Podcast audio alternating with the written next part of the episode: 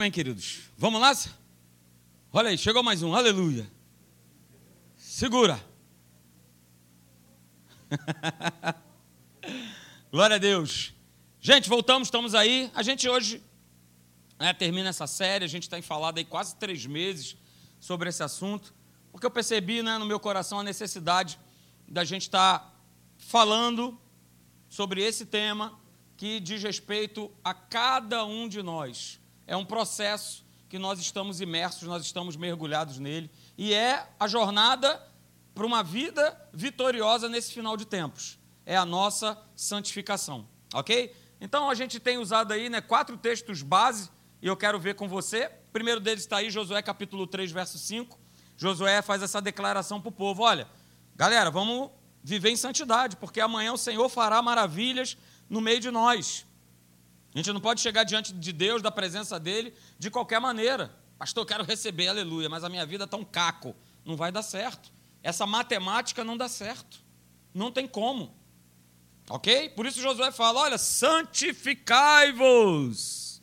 Vivam em santidade. Por quê? Porque o povo de Deus, o povo de Israel, constantemente dava aquelas famosas derrapadas, aquelas famosas escorregadas. Uma hora estava, ô oh, Senhor, tu és o Deus maravilhoso, daqui a pouco estava lá adorando Baal.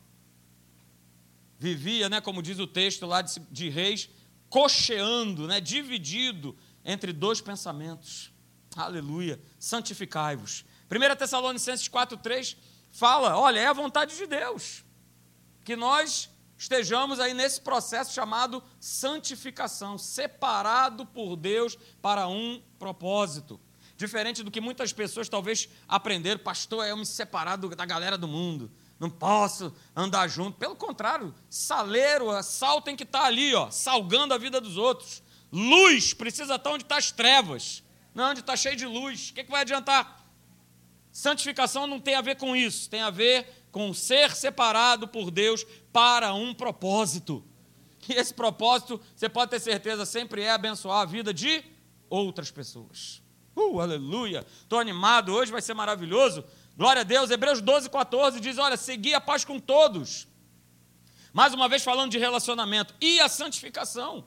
Porque sem isso não tem como. Oh, pastor, quero ver o zoinho de Jesus, aleluia. É, então cumpre aí o teu papel. É, seguir a paz com todos e a santificação. Senão não tem como, meu querido. Não tem como. Está falando de relacionamento. E para eu poder me relacionar de maneira própria, de maneira como a palavra de Deus me pede, eu preciso viver uma vida de santidade. De santidade. Ah, pastor, então é por isso, aleluia, né? Que eu não vou mais à praia, eu não vejo televisão, não é isso? Eu estou cumprindo aquele, aquele mandamento, né? Não matarás, não rasparás, não se pintarás. Não, não, não tem nada a ver com isso. Não tem nada a ver com o exterior tem a ver com aquilo que Deus ele faz dentro de mim de você, nos transforma por dentro. Por dentro. E aí, quando ele começa esse processo de transformação, a gente vai embora, a gente vai sendo transformado. Nosso caráter, nossas atitudes, nossas condutas, pensamentos, vai sendo transformado. E é tudo que Deus quer. Pastor, mas eu também preciso. Deus sabe que você precisa. Ele sabe de tudo. Ele sabe que você precisa de uma casa nova, de um carro novo, de um espaço maior, de um marido. Alguém? Um marido, não? Hã? Sabe que você precisa. Mas, querido, Ele quer, é o teu coração, é a tua transformação.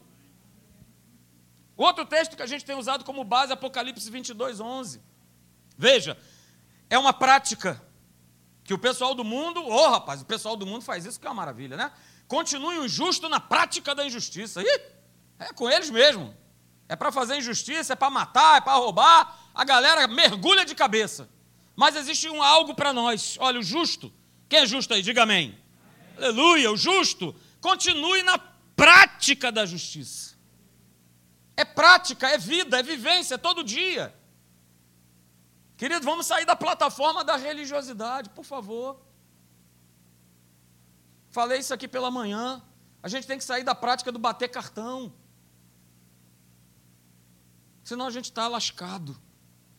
E aí o texto continua: olha, o santo continue a santificar-se, ou seja, é um processo, é uma caminhada, é algo contínuo. E hoje, né, Eu quero falar com você, a gente domingo passado falou a respeito de uma doutrina saudável, né, que homens, mulheres, jovens, a gente precisa estar mergulhado nessa, nessa doutrina, nessa sã doutrina. Aliás, homework, aleluia!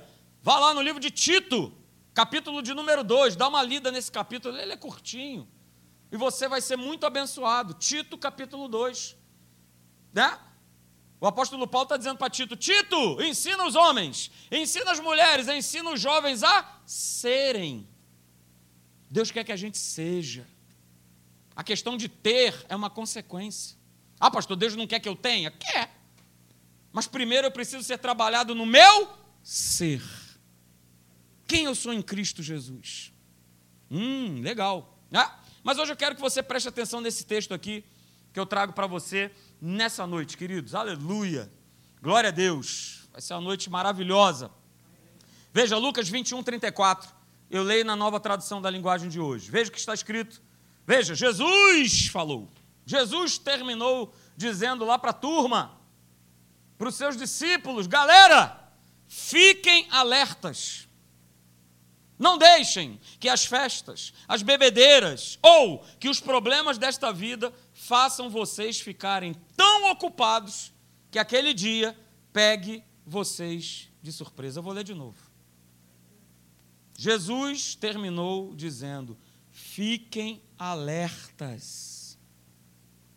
Não deixe que as festas, as bebedeiras, os problemas, os covides, as crises, o dólar, a gasolina, o gás, seja lá o nome que você quiser botar, você fique tão ocupado, teu pensamento fique tão ocupado, que aí naquele dia você seja pego de surpresa. Hoje a gente vai encerrar essa série sobre santificação, falando justamente sobre isso aqui. E para quem teve aqui de manhã, né? Pastor Gustavo também falou um pouquinho sobre isso. Aliás, eu até limitei eles falar isso, porque eu falei, não, logo mais à noite eu vou estar falando sobre distrações. Ele falou, poxa, o Espírito também me mostrou que era para falar sobre isso. Então veja, não está à toa.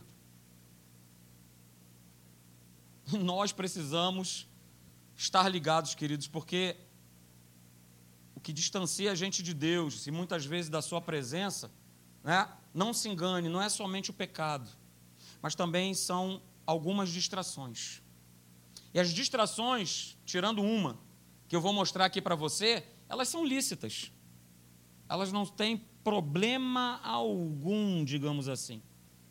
Muitas vezes elas até são bênção de Deus para a nossa vida. Mas, se nós não estivermos alertas, como Jesus declarou: olha as festas, olha aí! Hey! Que maravilha! Vamos que vamos! Diz! Ei, maravilha! Se a gente não se tocar, a gente uh, entrou nessa canoa furada e a gente se afasta, queridos, de Deus. Ok? Eu não sei quantos de vocês leram um livro né, do pastor Luciano Subirá, né, que o título dele é Até que Nada Mais Importe. Alguém já leu esse livro aí? Não? Uma pessoa, mais outra lá, é? mais uma aqui, mais um lá, aleluia. Pois é, então eu vou estar justamente falando desses cinco tipos de distrações baseados nesse livro. Distrações essas, queridos, que muitas vezes afetam o nosso relacionamento com Deus e, consequentemente, vai nos afastar do processo de santificação da nossa vida de santidade, ok? Então, primeira distração é essa aqui, e essa primeira distração tem a ver com o pecado. É claro que não poderia deixar de mencionar o pecado, porque o pecado é uma forma de nos distrair, digamos assim. Ok? E é claro, né? Isso aí está é, tá muito claro, é indiscutível que tem a ver com o pecado. E a gente poderia pegar um exemplo que você conhece bem, conhece bem, que é o exemplo do rei Davi. Davi ele se distrai, Davi ele peca contra o Senhor, não é isso? Porque ele bate o olho dele lá em Batseba e ele fica doido. E aí ele não somente comete né, adultério, porque Batseba era uma mulher casada, como ele também pratica um homicídio contra o marido dela, Gurias. E Davi ele acaba se distraindo né, pelo, pelo apelo, pela pela tentação da carne dele. Porque ele foi dar uma chegadinha lá, né? Na sacada real, aleluia. Deixa eu tomar um, uma fresca, aleluia. E daqui a pouco ele, tum, bateu o olho, né? Viu Batseba tomando banho, se banhando e, e você pode ter certeza também que ele não só viu uma única vez. Ele começou a fazer isso de maneira recorrente. E com isso ele foi se distraindo de Deus. E aí, queridos, depois, né? O orgulho toma conta de Davi, ele não admite né, o, o erro, e ele vai deixando a situação cada vez pior, cada vez mais grave. E você conhece o final da história. Uma distração por conta de satisfazer né, um prazer da carne de Davi. Você sabe que ele pagou um preço muito caro, muito doloroso. Só que o que é interessante nessa história é que o profeta Natan, né, e eu peço que você abra comigo lá em 2 Samuel, capítulo 12, o profeta Natan, né, ele declara que Deus ele havia concedido a Davi a casa de Saul e as mulheres também de Saul. E Natan ainda acrescenta nesse texto que nós vamos ler. Se ele quisesse mais, ele teria mais. Teria mais poder, mais mulheres. É isso? Davi era um camarada doido, né? Porque veja bem, com uma só, aleluia. O negócio já é punk. Imagina o cara que tem que administrar um monte. Mas ele, o cabra teimoso. Segundo Samuel capítulo 12, verso 7. Veja lá o que diz. Então disse Natã a Davi, segundo Samuel 12, 7. Tu és o homem, tu és o cara. Olha aí, não é o Romário, mas é o cara. Tu és o cara, assim diz o Senhor, Deus de Israel. Eu te ungi rei sobre Israel e te livrei das mãos de Saul. Veja o verso 8. Deite a casa de teu senhor e as mulheres de teu senhor em teus braços. E também te dei a casa de Israel e de Judá. E se isso fora pouco, eu teria acrescentado tais e tais coisas. Queridos, veja bem, esses versículos aqui, eles, eles deixam claro que o que leva né, uma pessoa a cair não é uma meramente uma necessidade porque a pessoa está em falta daquilo. Davi não estava com falta de nada. Me diz aí, falando de uma maneira natural, o que que Davi tinha falta? De nada. Nada versus nada. Naturalmente, a vida de Davi estava preenchida. Davi tinha riqueza, Davi tinha o reino, Davi tinha as mulheres que ele quisesse. Naquela época, não tinha nenhum mandamento contra isso. Era lícito. Mas mesmo assim, Davi foi cobiçar a mulher de um outro camarada. Então, queridos, eu quero falar para você nessa noite, né, que o homem, né, quando eu estou falando homem, homem e mulher, o homem perde o rumo no processo de santificação quando ele se distrai com os desejos da sua própria carne. E veja, quando eu estou falando prazer da carne, eu não estou somente, eu estou pegando um exemplo aqui que, de, que está falando de um contexto sexual, né? mas prazer da carne também pode estar relacionado a dinheiro. Prazer da carne também pode estar relacionado a trabalho. Porque por conta de uma tentação sexual ou uma tentação por conta de dinheiro, de poder, de fama, as pessoas mentem, as pessoas enganam, as pessoas traem umas às outras, as pessoas matam por conta disso. Para o quê? Para dar vazão a um prazer, a uma distração momentânea. Porque passa. Passa, mas a consequência do pecado não passa. Não vai passar. Então, tome cuidado. Em Hebreus, lá no capítulo 12, olha, toma aí, olha, o pecado que tenazmente nos assedia, e é todo dia, te assedia, me assedia, nas mais variadas áreas. Mas tome cuidado, né, pastor? Ele sempre fala isso, com o famoso, eu quero ser feliz é agora. Tome cuidado. Você vai ser feliz 15, 20, meia hora. Pastor, quando eu vi, eu comprei, não quis nem saber, aleluia. 75 polegadas. Minha sala tem 3 por 3, mas eu não quis saber. Eu quis ser feliz. Aí depois você vai ser infeliz durante 24 meses. Todo mês lá aquela prestação. Batendo na sua porta. Prazer da carne. Realizei, realizei meu prazer. O importante é isso. Não é. Não é. Te distrai. Você estava ali numa caminhada, né? Um processo de santificação maravilhoso, caminhando com Deus, aí tu ai, dei essa bobeira, pronto, parei. Parei de andar, parei de caminhar. Porque essas distrações nos impedem de seguir adiante. Tome cuidado. Tome cuidado. A segunda distração, e aí eu começo a entrar nas, nas distrações que são, são lícitas. Não há problema nenhum, aparentemente. A segunda distração é essa: prosperidade financeira. E eu peço que você abra lá comigo em 2 Crônicas, capítulo de número 26, a partir do verso 5. Aliás, eu vou ler dois versos, o verso 5 e o verso 16. Abra lá, 2 Crônicas, capítulo 26, verso 5 e depois o verso 16. Está falando a respeito do rei Uzias. Olha que interessante. 2 Crônicas 26, verso de número 5, está falando a respeito desse rei, o rei Uzias. Diz lá: propôs-se buscar a Deus, falando de Uzias, nos dias de Zacarias, que era sábio nas visões de Deus. Nos dias em que buscou ao Senhor, o que, que diz a palavra? Deus o fez o quê? Prosperar.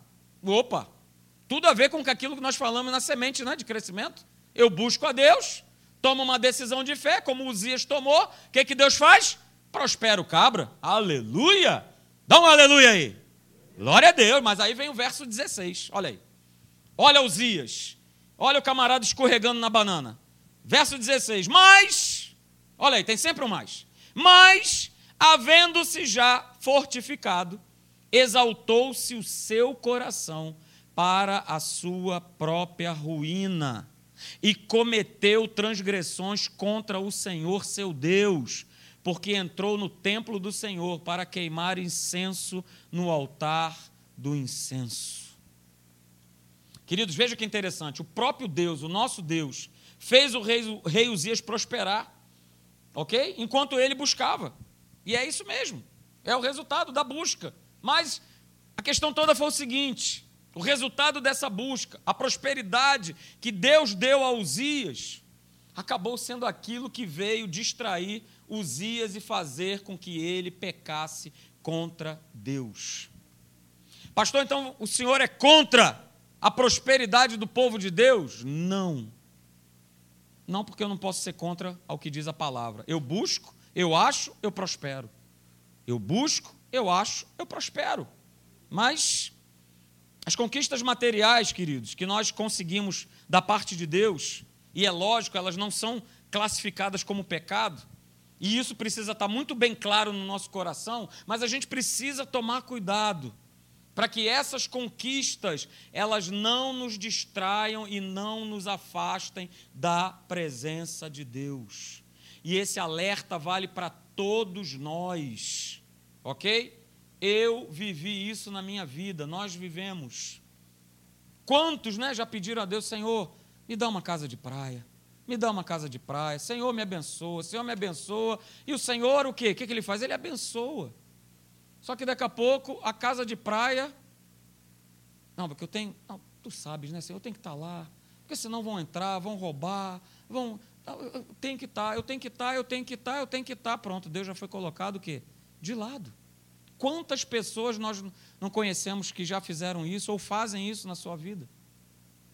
Não sou contra a casa de praia, não sou contra a casa de campo, não sou contra você sair de férias, nada disso. A questão toda é essa prosperidade, é ela me distanciar e me distrair da presença de Deus. Porque meu coração começa a sair, tirar o meu foco da palavra e colocar o foco nessas coisas. Como eu falei para você, eu vivi isso, nós vivemos isso. Nós estávamos lá na Namíbia, queridos. País maravilhoso. Pastor de vocês recebia em dólar. O Marcelo ri, aleluia, que saudade, né, Marcelo? Aleluia. É? Recebia em dólar, dólar americano. Dólar americano em relação à moeda do país, 18 por 1. Se aqui é 5 por 1, lá era 18.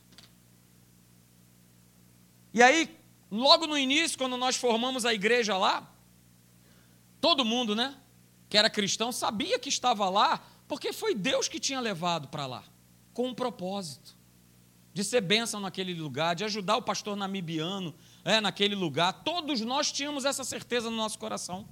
E quando teve a primeira reunião, olha, pastor, conta comigo. Olha, eu vou ser o líder dos casais. Olha, eu vou ser o líder dos jovens. Olha, eu vou ser líder daqui, eu vou ser líder de lá. Só que aí começou a bater aquele pagamento, aleluia, maravilhoso. E aí começou safares, passeios maravilhosos, aleluia. Pastor, você é contra o passeio safari de forma alguma. Fiz três safaris, aleluia, maravilhoso, uma bênção. Momentos inesquecíveis. Pois é, mas até eu cheguei um momento, estava vendo que a gente estava lá. É passeio, é churrasco, é safari e é festa. Jesus falou disso, aleluia, cuidado! Fiquem alertas com as festas que estão te afastando. Ou seja, algo que Deus nos deu, prosperidade.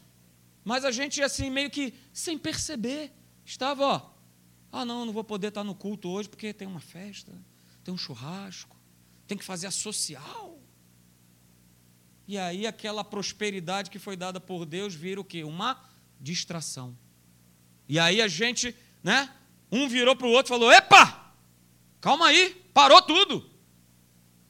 A gente está aqui com um propósito. O propósito não é só se divertir. O propósito não é só cumprir a missão que, que eu tinha que cumprir lá. Mas o propósito principal é de nós sermos bênção aqui nesse lugar, na vida das pessoas. E essa distração durou assim quase que um mês. A gente estava assim, o canto da sereia. Igual o desenho do pica-pau. Navios, viagens. Oh, aleluia. E a gente estava entrando nessa marola. Aí eu falei: opa, negativo. Me lembro bem, meu aniversário, 17 de janeiro. Puxa, falei, né? Hashtag fica a dica. 17 de janeiro, caía num domingo. O que, que nós fizemos? Vamos comemorar no sábado, porque domingo é dia de nós estarmos na igreja. Comemorei no sábado, dia 16, para que domingo a gente estivesse lá. Falei, opa! Não, não. Então veja, é algo lícito. Mas a gente precisa, queridos, eu coloco nessa frase aqui, ó, a gente precisa guardar o nosso coração. Por isso que às vezes muitas pessoas falam: "Poxa, mas Deus, né? E tal, não me abençoa, porque ah, cara, Deus vê lá na frente, né? E ó, a turma, todo mundo debandou. Que lida de ministério, de jovem, de casal, que nada. Eu quero é curtir. Só tem um ano para fazer isso. Não, vamos curtir, vamos curtir. E a gente no início né, lembrava da reunião, poxa, mas todo mundo sabia que estava aqui por conta de um propósito de Deus. Então a gente precisa guardar o nosso coração, é o que está escrito lá em Provérbios 4, 23, né? Acima de tudo, guarda o teu coração, porque dele vai depender toda a tua vida. Pastor, então ser próspero é uma maldição? Não, é uma bênção mas tome cuidado para que essa prosperidade não venha te afastar do Deus vivo. E aí a gente começa a botar desculpa como a galera botou. Não, mas tem que curtir, não, mas tem que aproveitar, mas tem que, mas tem que, mas tem que, mas tem que. Opa, Deus já não está mais em primeiro lugar. E aí a gente foi vendo uma série de situações, né? Família do camarada quase que morreu, derrapou porque estava indo curtir. Carro derrapou, capotou, saiu da estrada, filha cuspida para fora do carro. Mas vamos curtir. Aleluia, é Deus que está dando, vamos embora. Toma cuidado. Fique alerta, porque pode ser uma distração na tua vida. Ok? Terceira distração são os famosos títulos e cargos. Que não há nenhum problema nisso, não é pecado. Não é pecado eu almejar uma promoção, não é pecado eu almejar o ser presidente da empresa. Claro que não. Mas isso pode te distrair, queridos. Isso pode te distrair. Às vezes, até títulos e cargos que são, vamos dizer assim, dados dentro da própria igreja. muitas vezes nos distrai, muitas vezes nos afasta da presença de Deus. O próprio apóstolo João, né? Ele fala de um camarada chamado Diótrefes. Aleluia! Olha aí, um nome bom para o seu filho. Pena, né? Tarcísio, que você já batizou no garoto. Pois é, né? Podia ter sido Diótrefes. Não, não, não, porque esse cara é vacilão. A gente vai ver aqui. Já pode abrir lá, 3 João, capítulo 1, né? Só tem um capítulo, verso 9 e 10. Rapaz, esse cara se tornou um cara tão maligno que ele não recebia João, não recebia os enviados, e ele expulsava a turma até da igreja, expulsava até aqueles que queriam receber. Ah? Diótrefes era um cara tão arrogante, tão soberbo, ficou tão envaidecido pelo cargo que foi colocado nas costas dele, que só ele que podia brilhar. Ele era a estrela. Olha aí. Está aí, terceira João. Você já encontrou? Verso 9. Diz assim: escrevi alguma coisa à igreja. Isso o apóstolo João falando. Que ele escreveu algo para a igreja. Mas, olha aí, Diótrefes, o encapetado, que gosta de exercer a primazia entre eles, não nos dá acolhida. Verso 10. Por isso, se eu for aí, far-lhe-ei lembradas as obras que ele pratica, proferindo contra nós palavras maliciosas. E não satisfeito com essas coisas, nem ele mesmo acolhe os irmãos, como impede os que querem recebê-los e os expulsa da igreja. Olha o cara, olha o camarada aí. Pastor Diótrefes. Eu lembro pastor Diótrefes. Meu pai amado. Saiba disso, queridos. Muitos não têm maturidade para assumir determinados cargos, títulos, seja na vida secular. Quem não conhece alguém é, na tua empresa que você viu, né? Aquele camarada começar lá de baixo, né? Ele foi crescendo. Ah, aí quando chegou lá em cima, rapaz, o que, que aconteceu com o cara? Que o cara mudou, o cara se transformou, o cara virou capeta, perseguindo todo mundo, brigando com todo mundo. Alguém conhece alguém assim? Alguém? Olha aí, mais um. Dou-lhe uma, olha, mais outro. E a gente vai conhecendo. O cara foi subindo, o cara foi tendo cargo, foi tendo título. E às vezes isso acontece na igreja, né? O pessoal está ali servindo a Deus, mas bastou botar um crachá ali, diácono. Pronto. Por isso na academia da fé não tem diácono. Não é isso? Que está escrito: resistir ao diácono. E ele fugirá. Não, não, não. Não é nada disso. Mas por isso que a gente aqui não tem diácono. Porque a gente via, né? O cara era ordenado a diácono, aí o cara ia fazer o envelope dele, né? De dízimo. Aí ele colocava diácono fulano de tal. Pastor Marcelo Pinheiro.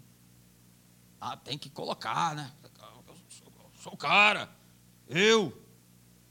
Por isso Paulo aconselhou a Timóteo, na hora dele separar os bispos para exercerem o governo da igreja, que ele tinha que escolher pessoas que não fossem neófitas. Pastor, o que que significa isso? Pessoas novas na fé. E o motivo de não se escolher os neófitos era um só, é o que está escrito aí. 1 Timóteo 3,6. Olha, não seja neófito, para não suceder que se ensoberbeça e incorra na condenação do demo. Olha aí. Cuidado. Pastor, mas eu, eu preciso. Pastor, olha, eu fico coçando, tem que ter um título, tem que ter um nome, tem que ter um cargo. Beleza. Se o teu coração está ali, ó, uh, cheio de Deus, maravilha. Mas se eu quero ter um título e um cargo para eu sentar nele e. Aí, agora é no chicote, hein? Vamos lá, tem que fazer o que eu estou mandando. Toma cuidado. Ok? E eu coloco exatamente isso: olha, cuidado. Cuidado! Porque nós podemos nos distrair com a soberba de uma interpretação equivocada acerca de um simples título ou cargo onde nós somos colocados, até mesmo dentro da igreja. Tome cuidado. Qual é a tua motivação de querer ocupar um cargo, de querer ocupar um título? Tem alguma coisa ilícita nisso? Tem? Não. Nada de ilícito. Mas será que isso vai gerar uma distração depois? Que vai te afastar da presença do Deus vivo? Pense. Pense. Tome cuidado. Terceira distração foi essa, né? A quarta é essa aqui, chamada de ativismo. Ativismo. Essa é a quarta distração. E é uma área que muitas vezes a gente se distrai. Porque acaba gerando nas nossas vidas o quê? Um desequilíbrio. E esse desequilíbrio não tem a ver, muitas vezes, com a quantidade do trabalho em si. Tá? Mas está falando a respeito de uma dedicação a um serviço, pode ser ele secular, pode ser ele ministerial, que vai nos impedir de nós desfrutarmos de um tempo de qualidade, de comunhão com o nosso Deus. Então a gente precisa tomar cuidado. Eu peço que você abra lá em Lucas, capítulo de número 10, você conhece a história, Marta e Maria. A gente tem um exemplo claro de alguém que entrou nessa distração do ativismo. Não, eu preciso fazer, eu preciso fazer, eu tenho que fritar o bolinho. Ai, meu Deus, frita o bolinho. Frita o bolinho, aleluia. Lucas 10, 38. Indo eles, de caminho entrou Jesus num povoado, e certa mulher, chamada Marta, hospedou-o na sua casa. Verso 39. Tinha ela uma irmã chamada Maria, e esta quedava-se assentada aos pés do Senhor, fazendo o quê? A ouvir-lhe, ouvir do Senhor os ensinamentos. Marta agitava-se de um lado para o outro, ocupada em muitos serviços. Então se aproximou de Jesus e disse: Senhor, tu não te importas de que a minha irmã tenha deixado que eu fique a servir sozinha? Ordena-lhe, pois, que venha ajudar-me. Respondeu-lhe o Senhor: Marta, Marta, andas inquieta e te preocupa com muitas coisas. Entretanto, pouco é necessário, ou mesmo uma só coisa. E aí Jesus fala: que coisa é essa? Maria, pois, escolheu a boa parte, e essa não lhe será tirada. Aleluia! Glória a Deus! Mas, pastor, Marta estava na melhor das boas intenções? Claro que estava. É óbvio que ela estava. Ela queria agradar Jesus. Ela queria receber Jesus bem. Mas Jesus ele declara: olha só, nada disso é necessário. Olha, sabe quem escolheu de maneira própria, de maneira correta? Foi a tua irmã. Porque ela quis o quê? Ela quis me ouvir. O bolinho fica para depois. Fica para depois. Então, queridos, a gente precisa se policiar diariamente para que a gente não seja distraído né, com o tal ativismo, seja no nosso trabalho, seja na igreja, seja onde for, ao ponto de que a gente não consiga mais parar. E aí a gente vai cair né, numa distração que o pastor Gustavo falou, que é, ah, mas eu não tenho tempo. Ah, pastor, eu trabalho demais. Ah, pastor, eu. A gente Somos mestres em dar desculpas. Ah, não dá, mas. Né, se, eu, se eu não trabalhar, né, pastor? Poxa, não vivo, né? E tal. Olha, veja, veja o que, que Jó ele declarou, queridos. Jó, capítulo 9, verso 25. Os meus dias foram mais velozes do que um corredor. Fugiram e não viram a felicidade. E depois, está aí, bom, um bom dever de casa para você. Assista um filme chamado Clique, do Adam Sandler. Olha aí que maravilha. Você vai ver exatamente isso. Camarada no ativismo. No ativismo. No ativismo. E no trabalho. Não, tem que trabalhar. Não, tem que produzir. Tem que produzir. Vê o filme. Não vou te dar spoiler, não. Quem não viu esse filme? Pastor, não sei nem o que você está falando. Então anota aí. Clique. Clique. E você vai ver exatamente isso um camarada que foi pego por esse ativismo desenfreado. E aí a gente também pode pegar com esse filme a questão do título, cargo, ele queria ser o quê? Ser o presidente da empresa. E ele consegue. Ele consegue. Mas você vê depois do filme, aleluia. É? Então, queridos, veja, não perca a sua alegria.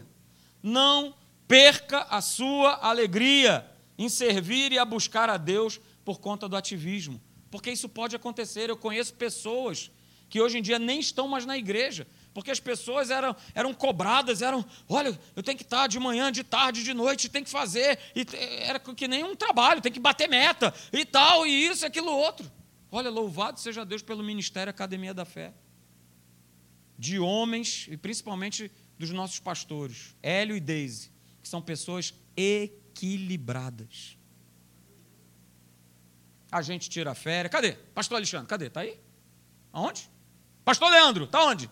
Estão de férias, aleluia. Maravilha. Pastor Marcelão está aqui, no combate. Aleluia. Daqui a pouco chega a minha vez também, aleluia, glória a Deus, maravilha. Mas a gente não pode entrar nesse ativismo, porque senão a gente perde a alegria. E a gente tem que estar aqui de coração, alegre, feliz.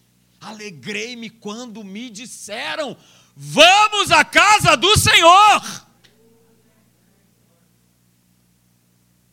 Então é quarta, é de manhã, é de noite, aleluia. É, queridos, é o nosso prazer. Precisa ser o teu prazer. E por último, queridos, para nós terminarmos, vamos à quinta distração, que é mais do que lícita, aleluia. A quinta distração é essa: família. Que isso, pastor? Família, projeto de Deus, aleluia. É verdade. Ideia, criação de Deus. Quando Deus, né, ele, ele presenteia Adão, né, com, com a vida de Eva, tornando ela sua esposa, ele não fez isso para substituir o relacionamento que o homem tinha com ele. Não. Deus percebeu que o homem estava só. E veja, solidão está falando a respeito de algo emocional. Solidão nada tem a ver com espírito. Não tem a ver com espiritual. Deus percebeu que o homem estava só. O homem era pleno, tinha comunhão com Deus a todo momento, a todo instante. E ó, eu quero te lembrar que mesmo depois de Deus ter criado Eva, ele visitava Adão e Eva na viração do dia. É ou não é verdade? Deus estava sempre lá com os dois.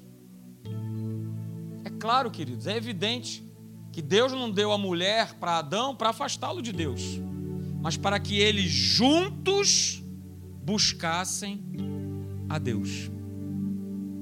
Não são eles uma só carne? Para isso Eva foi criada para que eles buscassem juntos ao Senhor. E aí, né? Eu mesmo conheci algumas pessoas que buscaram a Deus, pedindo: Senhor, me dá um marido, me dá um marido.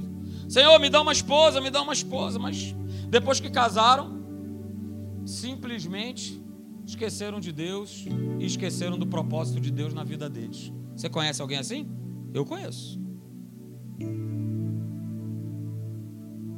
Eu conheço esqueceram de Deus. Olha, queridos, eu falo para você nessa noite: toda a nossa família precisa estar envolvida em buscar a Deus. Eu vou repetir: toda a nossa família precisa estar envolvida em buscar a Deus. Mas, pastor, isso ainda não acontece. Meu marido, minha esposa ainda não são convertidos, meus filhos ainda não são meu neto não é, minha neta. Mas olha, a gente precisa agir e saber que, mesmo isso acontecendo, mesmo sendo nossa família, que eles não venham a impedir o nosso relacionamento com Deus. Porque isso é uma grande distração. Isso é uma grande cilada. Veja o que Jesus diz em Lucas capítulo 14, verso 26 diz lá o seguinte: Olha, se alguém vem a mim e não aborrece o seu pai, a mãe, mulher, filhos, irmãos irmãs e ainda a sua própria vida, não pode ser meu discípulo. Porque aborrece mesmo. Talvez você já tenha passado muitas situações dentro da tua casa de familiares que na época não eram convertidos e que escarneciam de você, que te zoavam. Ah, vai para a igreja. Ah, tá dando dinheiro para pastor, né? Ah, sei. Mas você não deixou de ir para a igreja. Porque você cria que aquela pessoa que estava declarando isso sobre a tua vida, você sabia que estaria rendido aos pés de Deus. Se rendeu ou não se rendeu? Se rendeu ou não se rendeu? Pastor, ainda não. Mas vai se render. Mas o que eu não posso é, ah, não, mas por conta de fulano, de fulano, então eu não tenho como ir na igreja, eu não tenho como buscar a Deus. A gente precisa tomar cuidado, querido. Sabe por quê? Porque nem mesmo a nossa própria família, ela pode se tornar uma distração espiritual nas nossas vidas. A gente fala para as nossas filhas: "Ou, buscar Deus, cara". Você está pensando o quê? Que Deus tem neto? Não tem não. Mas eu estou garantida, né? Eu sou filha de pastor, vai nessa, tu vai ver. Vai nessa. Não busca Deus não. Não tem comunhão com Ele não para você ver.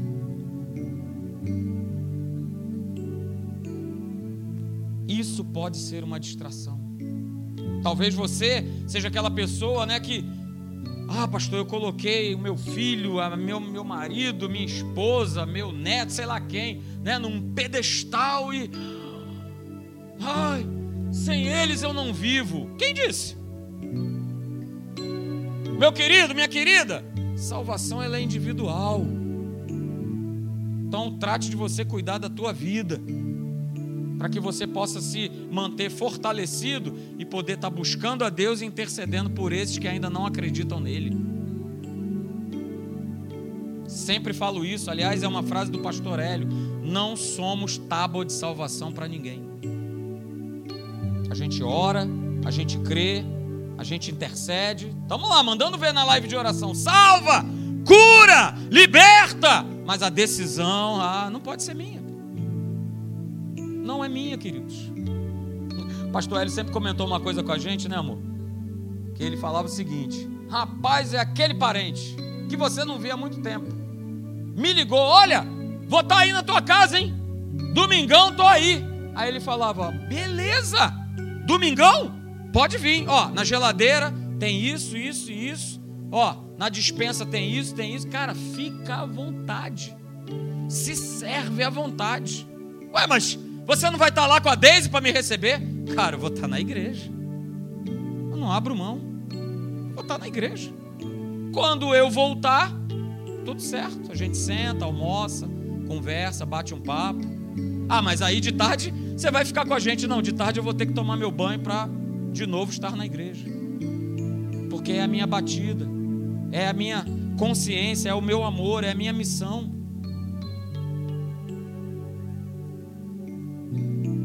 E a gente foi pegando isso, né? Por exemplo, não chame pastor Marcelo para festa domingo. Não. Festa é dia de sábado, sexta-feira. Mas domingo. E muitas vezes a gente adequava, né? Saía da igreja, ó, vamos chegar lá já no final só para Deus te abençoe e tal. Pastor, ora aí pelo meu filho. Fazendo aniversário, beleza, vamos orar. Pastor, você tinha que ter chegado no início. Não. igreja, tem um amor à igreja, tem um amor a essa obra, tem amor a esse Deus. E nós aprendemos isso desde muito cedo. Valdinha está aqui de testemunha, aleluia. Desde lá de Bom Sussa, sendo treinado, sendo ensinado. E aquilo garrou no nosso coração. Oh, não era pastor, não, gente. Não era pastor, não tinha título, não tinha nada. Mas nós já percebemos desde muito cedo na nossa vida que essa é a batida essa é a batida, a batida com Deus. E a gente tem, né, contando aí, novembro, vamos para 31 anos de relacionamento, 26 de casado. É, cara, a gente só tem a agradecer a Deus.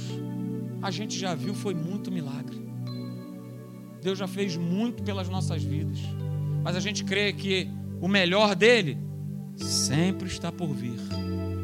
Mas a gente paga um preço. A gente não pode se distrair. Olha só, a gente está vivendo nos últimos tempos. Aleluia, Senhor, obrigado. Para a gente terminar agora, agora é sério, hein? Agora é sério. Daniel, capítulo 7. Uh, aleluia, meu rei. Daniel, capítulo 7, vamos lá, é agora. Isso tudo, queridos, é para que a gente não se distraia, é para que a gente viva nesse processo de santidade, andando com Deus, não por temporadas. Deus não é casa de veraneio. Ah, hoje eu vou para a igreja. Olha aí, o tempo tá bom, tá sol. Uh, vou pegar aquela praia na igreja, aleluia. Glória a Deus. Não, não faz isso não. Daniel capítulo 7.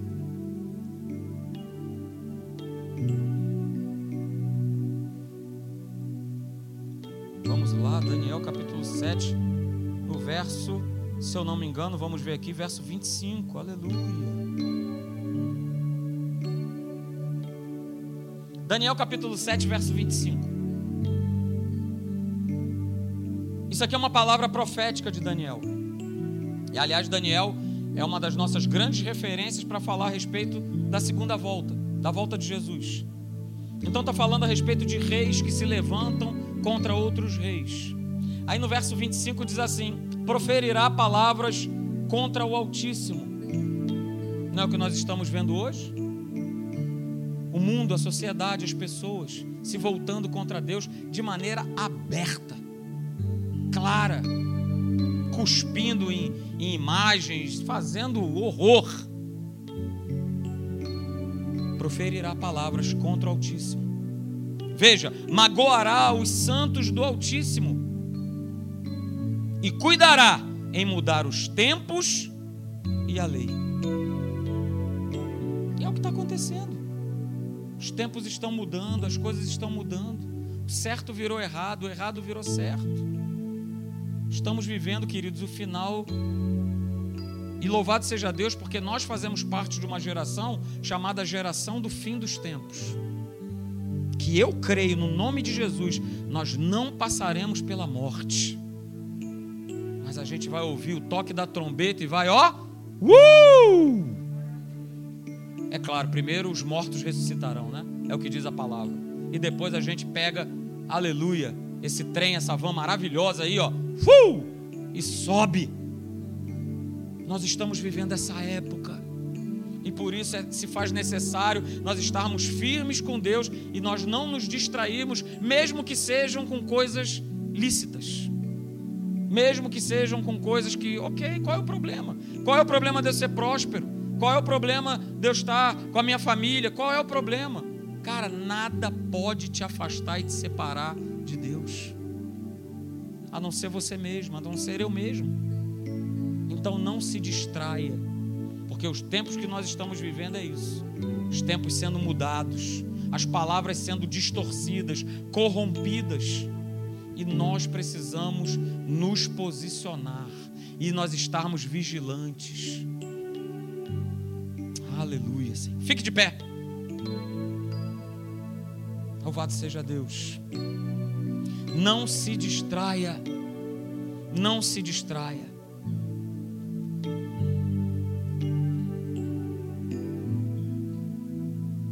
Como eu já falei aqui, né? Nós precisamos viver uma vida equilibrada. É lógico que é, a gente tira férias, a gente descansa, a gente faz tudo isso, legal. Mas o tempo da gente buscar a Deus, não troque esse tempo por nada. Até mesmo quando a gente tem saído de férias, é, já de uns bons tempos para cá, mesmo estando no lugar que a gente está, a gente procura. Agora é o momento né, de usar aí a transmissão do culto pela internet para a gente poder receber uma palavra, poder ouvir, poder se alimentar. Eu tirei férias do trabalho, eu tirei férias da correria, da agitação, mas eu não tirei férias de Deus. Tirei férias de Deus. Aliás, a gente nunca sai de férias de Deus. Não pode ser, não pode sair. Ele já declarou, querido, João capítulo 15, verso 5: Sem mim nada podeis fazer. Nada, nada é nada. Coloque a mão sobre o teu coração, quero orar por você. Você que nos assiste aí pela internet também, coloque a mão sobre o teu coração. Nós falamos aqui, né, para a gente tomar cuidado de nós guardarmos o nosso coração. Precisamos guardar o nosso coração contra o ativismo, contra nós muitas vezes, por uma motivação errada, estar almejando cargos, títulos, posições. Tome cuidado. Pai, no nome de Jesus. Oh, meu Pai, nós queremos viver a tua palavra. Estar, Senhor, imersos nesse processo de santificação, separados para ti com um propósito, com uma finalidade, de nós sermos bênção na vida de outras pessoas. Mas como nós seremos bênção na vida de outras pessoas se nós não nos temos nos alimentado de maneira própria? Se eu faço uma refeição fria uma vez só no domingo e olhe lá. Oh, Senhor. Buscamos muitas vezes uma qualidade de vida diferente, melhor. Mas como nós lemos em 2 Crônicas 7,14, Mateus 6,33, como viver essa vida se nós não temos te buscado de maneira própria? Portanto, Senhor, fala ao nosso coração, a cada dia, que nós, Senhor, venhamos a ter fome e sede de Ti todo dia, como, Senhor, naturalmente nós temos. Temos sede de água, temos fome de comida, porque senão o nosso corpo não, não fica de pé. E que assim seja, Senhor, também no nosso espírito nós tenhamos fome e sede de Ti. E a Tua palavra diz que nós seremos saciados. Tu vais nos saciar, meu Pai. Aleluia, Senhor. Muito obrigado, Pai. Muito obrigado por esse domingo tão maravilhoso, tão abundante. Que Tu, Senhor, falou tão forte, tão alto aos nossos corações, de uma maneira, de uma maneira simples, de uma maneira própria. Abençoa-nos, ó Deus. Fala conosco nos dá, Senhor, uma semana de vitória. Nos dá, Senhor, uma semana, Senhor, onde nós possamos experimentar o Teu sobrenatural, o Teu extraordinário, o Teu melhor, Pai, sempre está por vir. Aleluia. Não pense que o que você já viveu na tua vida, ah, pastor, lá nos anos 80 foi tão bom. Não, foi bom, mas agora, com Deus, vai ser ainda melhor. Aleluia, Pai. Nós te louvamos, nós te glorificamos. Nós te exaltamos, Senhor, exaltamos o teu santo nome. E, Senhor, nós te agradecemos por esse domingo tão maravilhoso na tua presença. Te louvamos no maravilhoso nome de Jesus. E você que crê, diga amém.